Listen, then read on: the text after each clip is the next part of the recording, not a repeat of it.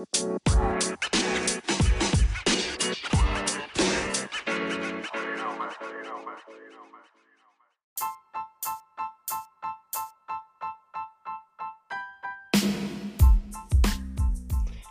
und herzlich willkommen zu meinem Podcast Einfach Recht. Antworten auf Fragen rund ums Arbeitsrecht. Schön, dass du dabei bist. Mein Name ist Sandro Wulff. Ja, in der heutigen Folge, das ist mal eine kurze Folge und zwischendurch ein aktuelles Thema. Ich würde sagen, für die Freunde des Arbeitsrechts ein Quickie geht es um die Frage Corona und die Entwicklung des Mindestlohns.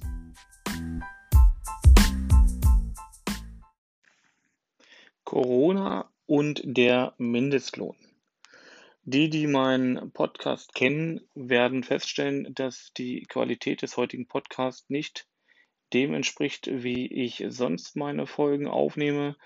Das ist dem geschuldet, dass ich ohne professionelles Equipment einfach das Handy bzw. iPad gegriffen habe und mit dem Mikro des Gerätes aufnehme.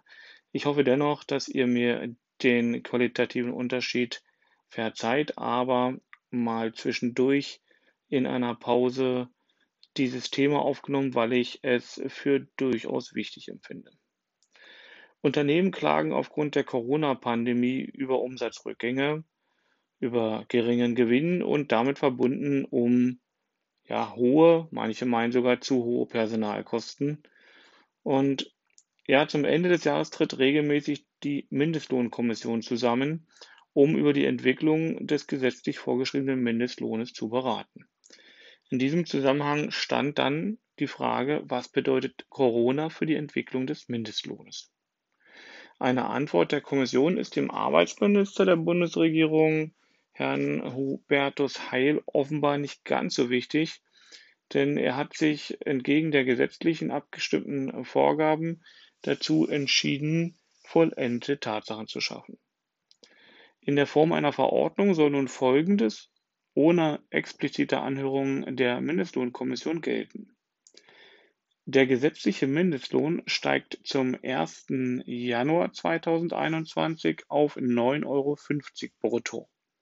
Zum 1. Juli 2021 wird er auf brutto 9,60 Euro pro Stunde, zum 1. Januar 2022 auf 9,82 Euro brutto die Stunde und zum 1. Juli 2022 auf 10,45 Euro brutto die Stunde angehoben. Das beschloss das Bundeskabinett am Mittwoch, dem 28. Oktober 2020 in Berlin. Derzeit liegt die Lohnuntergrenze bei 9,35 Euro brutto. Der Arbeitsminister Hubertus Heil will einen Mindestlohn von 12 Euro erreichen. Wie sagt er so schön, fünf Jahre nach der Einführung entspricht der Mindestlohn immer noch 46 Prozent des Durchschnittseinkommens. Und ja, er hält 12 Euro dann für ein erreichbares Etappenziel. Hm, nun wird von Arbeitgeberseite dagegen argumentiert, aber der Bundesarbeitsminister führt dazu weiter aus, ähm, dass damit die Schere zu den Durchschnittslöhnen, die in Deutschland gerade bei 19,76 Euro brutto die Stunde liegen, verkleinert werden würde. Er setzt darauf, dass 2022 die Pandemie, und hier spricht er von der Corona-Pandemie, und die Wirtschaftskrise so weit überwunden sein wird, dass so ein Schritt dann richtig sei. Gut, bis zum Jahre 2022 zu gucken, hier die Prognosen anzustellen, zumal im Jahr 2021 übereinstimmend von den Fachleuten davon ausgegangen wird, dass es erhebliche Insolvenzen geben wird und damit auch die Belastung der Unternehmen zugleich auch die Anzahl der Arbeitslosen nicht mehr im Verhältnis stehen werden, ob dann so vorzeitig die Entscheidung richtig ist, den Stundenlohn bis eben in die weiten Zeiträume wie benannt schon festzuschreiben, wage ich für zu kurzfristig zu betrachten.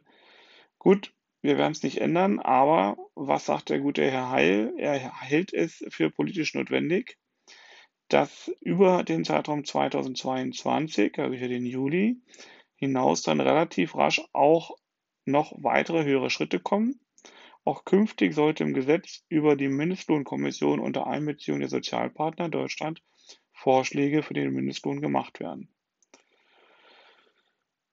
Tja, Herr Heil begrüßt das Eintreten der EU-Kommission für konkrete Mindestlohnvorgaben, denn die Behörde gab am 28. Oktober 2020 in Brüssel bekannt, dass Geringverdiener überall in der EU mindestens 50 Prozent des Durchschnittslohnes oder 60 Prozent des mittleren Lohnes im eigenen Land bekommen sollen. Der mittlere Lohn ist eine Rechengröße. 50 Prozent der Arbeitnehmer verdienen mehr, 50 Prozent weniger. In Deutschland liegt der Mindestlohn derzeit deutlich unter den genannten Varianten.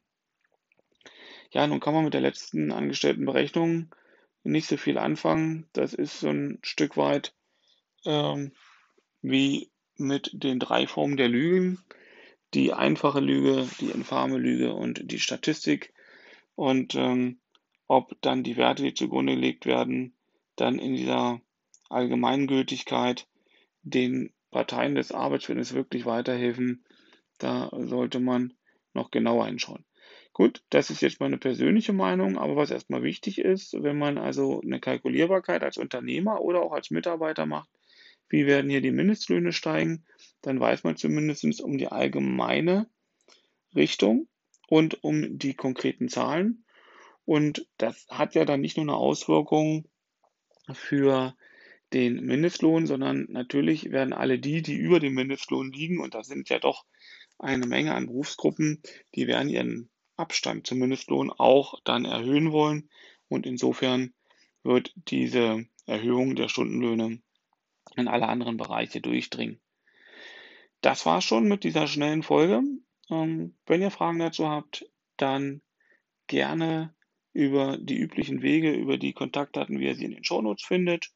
Und nächstes Mal gibt es dann wieder eine ausführlichere, fachlich geprägte Folge mit entsprechend guter Qualität. Bis dahin wünsche ich euch eine wunderschöne Woche. Bis es dann zum Wochenende wieder heißt, herzlich willkommen zu meinem Podcast Einfach Recht. Dein Sandro Wulf, Rechtsanwalt und Fachanwalt für Arbeitsrecht. Ciao, ciao.